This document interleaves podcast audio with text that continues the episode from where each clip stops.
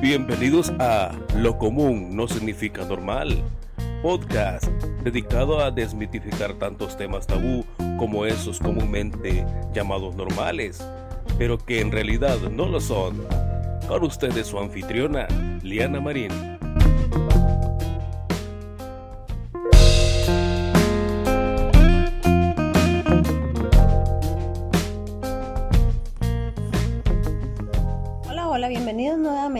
A este subpodcast Lo común no significa normal. Muchas personas piensan que tener estreñimiento o tener trastornos digestivos es normal, pero no lo es. Es común, más de lo que quisiéramos. Pero realmente muchos de estos trastornos funcionales del sistema digestivo vienen de una disinergia defecatoria. ¿Qué quiere decir? Que no hay una concordancia en la función del sistema digestivo y los músculos que deben apoyarlo a la hora de hacer las evacuaciones o a la hora de movilizar la materia fecal. También implica que puede haber un aumento en las presiones intracavitarias, por lo que genera dificultad o tensión en los músculos del suelo pélvico para poder defecar. También algunas posturas provocan que la ampolla anorrectar se llamémoslo en español, se aplaste o no tenga el orden o la forma que debería tener. Y esto provoca un cambio a nivel de la defecación. Puede haber un trastorno en el control de esfínteres anales y esto puede provocar que no haya una correcta capacidad motriz y no haya una habilidad correcta en el proceso de y en la destreza de ir al baño. ¿Qué quiere decir esto? Que muchas veces más bien apretamos en lugar de relajar el esfínter y debemos aprender a crear nuevamente esta capacidad motriz. Luego debemos automatizar esta capacidad ya no pensada, sino que se dé automático y esto genera una destreza de ir al baño con facilidad.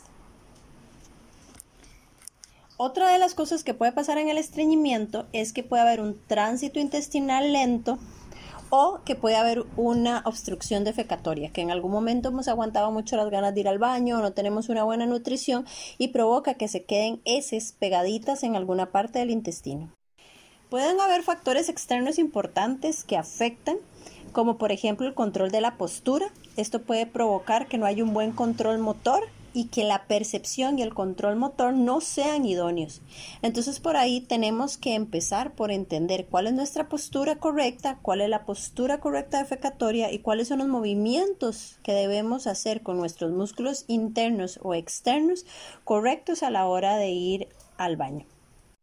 El suelo pélvico como tal tiene como algunos límites. Por ejemplo, tiene los límites del sistema visceral, tiene límites en el sistema de músculo estriado, tiene límites como el sistema de fascia ligamentoso y musculatura lisa, tiene límite genital en la parte externa baja y tiene límites a nivel de glándulas y a nivel vascular y linfático. Todos estos factores pueden afectar a la hora de tener un trastorno en la defecación.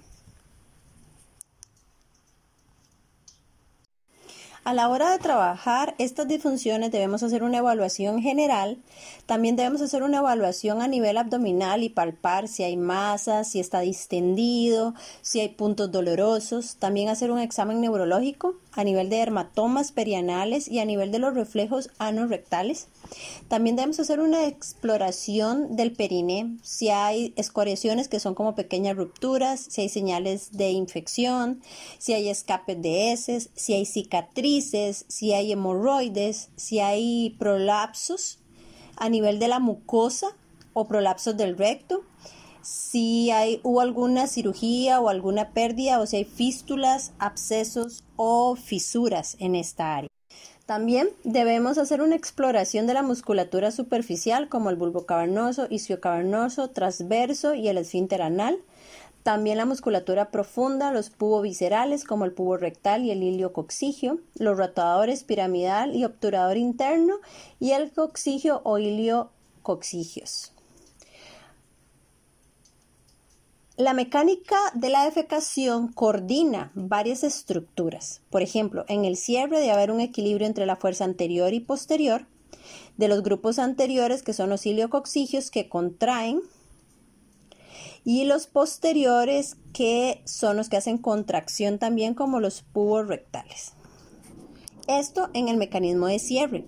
En el mecanismo de vaciamiento, la coordinación hay de fuerzas anteriores y posteriores. El grupo anterior hace una contracción de la fascia retrovaginal y de la pared posterior del recto.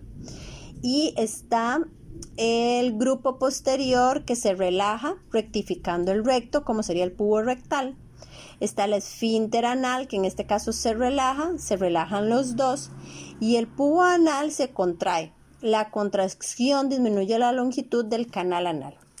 Toda esta sinergia muscular debe pasar para tener una correcta defecación. Si esto no ocurre de esta manera, podemos tener problemas de estreñimiento. ¿Qué debemos tomar en cuenta también a la hora de ayudar a un paciente con estreñimiento? Bueno, debemos trabajar el suelo pélvico primero de una forma aislada, quitar eh, mitos, culpas, empoderar al paciente, darle información. Siempre creo que en el trabajo del suelo pélvico la información empodera y la prohibición genera culpa. Debemos quitar esta prohibición a los pacientes. Educarlo en el movimiento, reincorporar su corteza somatosensitiva, o sea, cómo debo sentir al ir al baño, que es una sensación correcta. Por ejemplo, muchos pacientes tienen retrasado o inhibido el reflejo defecatorio y esto por estar eh, atrasando la ida al baño y debemos recordarle que apenas siente el reflejo debe ir al baño es importante sentir bien para poder ser eficiente en el proceso defecatorio. Debemos, debemos generarle al paciente una comprensión del movimiento y si la sensación se siente correcta, el movimiento va a ser correcto, va a entender lo que debe hacer y de esta manera tener una dinámica defecatoria correcta. Es importante también que le facilitemos al paciente una escala de Bristol para saber cómo son sus heces y son de manera correcta. También debemos facilitarle al paciente un diario defecatorio para que nos pase toda esta información y pueda ir interiorizando este orden para ir activando y mejorando sus procesos defecatorios. También es importante que trabajemos de la mano con un buen nutricionista para que la flora intestinal o la microbiota de este paciente sea correcta y pueda tener una buena motilidad y una buena forma de sus heces. También es importante que el paciente sepa la importancia de la hidratación y de la correcta forma de sentarse a la hora de defecar. Todo esto es muy importante para poder crear una educación o reeducación en los pacientes que tienen problemas de estreñimiento. Si quieres más información, búscanos en nuestras redes sociales, búscanos en www.lmfisioterapia.com. También nos puedes escribir a info.lmfisioterapia.com. Cualquier duda o pregunta estamos para vos. En nuestra página web puedes encontrar una escala de Bristol que es como uno de los primeros pasos para saber cómo andamos. Y también puedes contactarnos porque trabajamos con excelentes profesionales de la mano. Soy Liana Marín. Espero de verdad que disfrutes tu próxima ida al baño, que de verdad te relajes, que de verdad eh, tu cuerpo sepa lo que es natural, lo que es normal y no lo que es común. Y nos escuchamos en la próxima edición.